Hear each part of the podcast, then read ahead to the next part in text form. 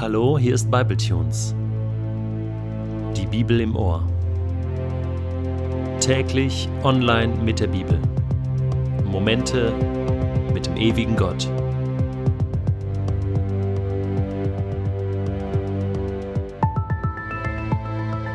Der heutige Bibletune steht in Matthäus 13, die Verse 51 bis 58 und wird gelesen aus der neuen Genfer Übersetzung.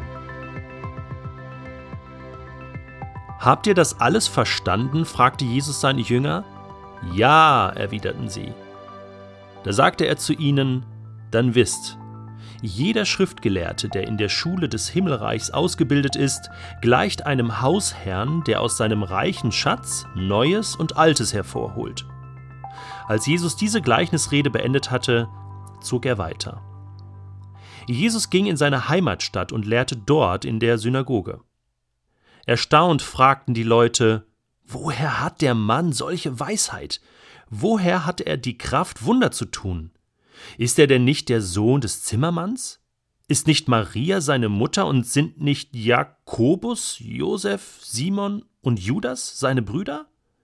Leben nicht auch alle seine Schwestern hier unter uns? Woher hat er nur das alles? So kam es, dass Jesus bei ihnen auf Ablehnung stieß.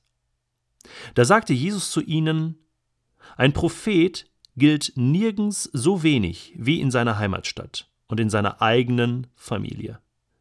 Und wegen ihres Unglaubens tat er dort nur wenige Wunder. Herzlich willkommen in der Schule von Jesus.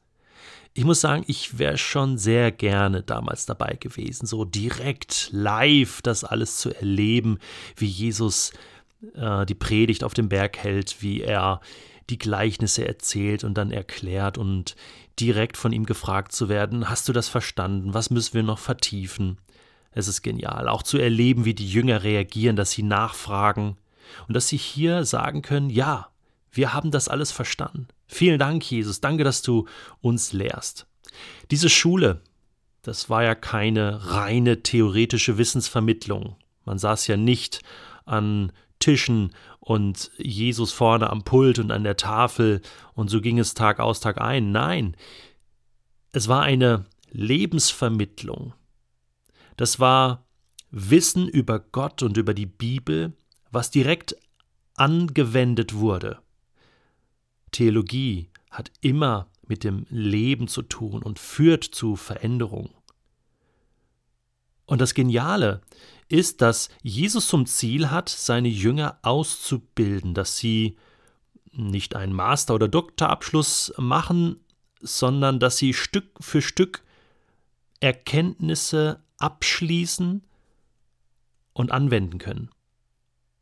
Deswegen fragt er, habt ihr das bis jetzt mal verstanden? Ja. Okay. Das bedeutet, das, was ihr verstanden habt, das dürft ihr jetzt verwalten. Ihr seid Hausherren, ihr seid Schriftgelehrte über das, was ihr jetzt schon verstanden habt.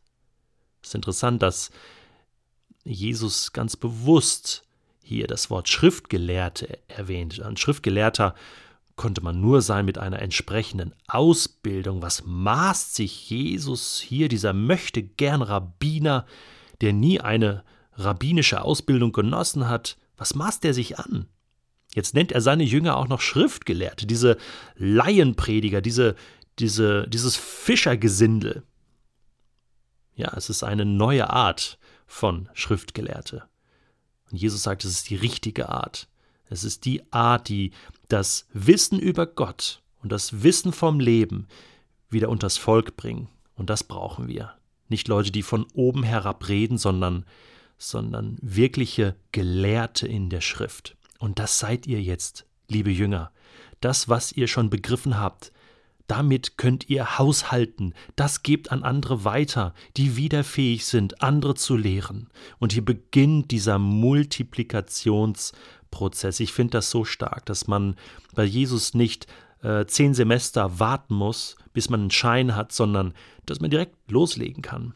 Ihr seid Schüler des Himmelreichs. Ihr seid in der Schule des Himmelreichs ausgebildet.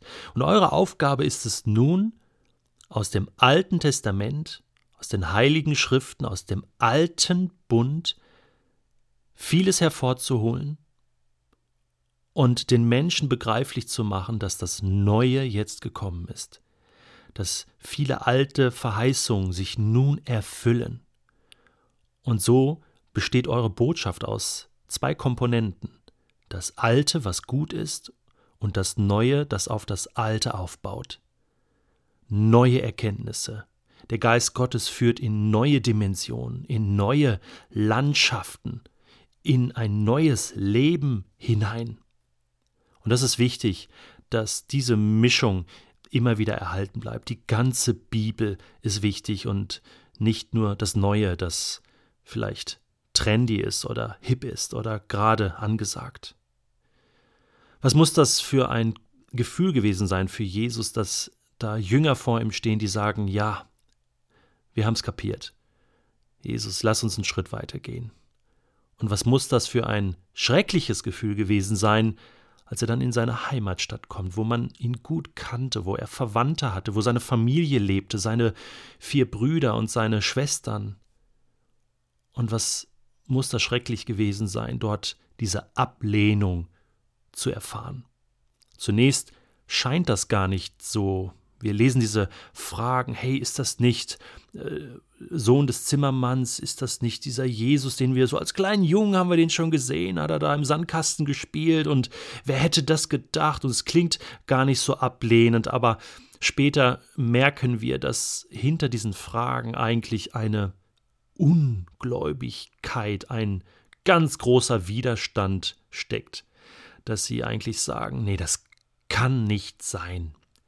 Dieser kleine Jesus, den wir doch alle kennen, dieser Zimmermannssohn, das kann doch jetzt hier nicht der Messias sein. Also was soll denn das? Und sie lehnen ihn ab und Jesus ist bestürzt und er sagt jetzt etwas, was heute zu einem geflügelten Wort geworden ist. Ein Prophet gilt nichts im eigenen Land. Und vielleicht hast du das auch schon erlebt, dass du es unheimlich schwer hast, in deiner eigenen Familie oder Verwandtschaft über Gott zu reden, da wo Menschen nicht an Gott glauben. Da hast du den größten Widerstand oftmals.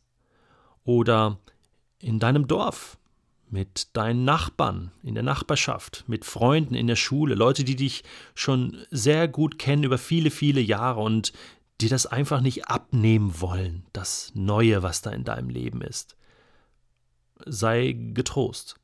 Jesus hat das genauso erlebt. Das ist etwas ganz Menschliches. Und vielleicht ist die Lösung, dass Gott manchmal andere schicken muss. Propheten von außen. Und das können wir Gott getrost überlassen.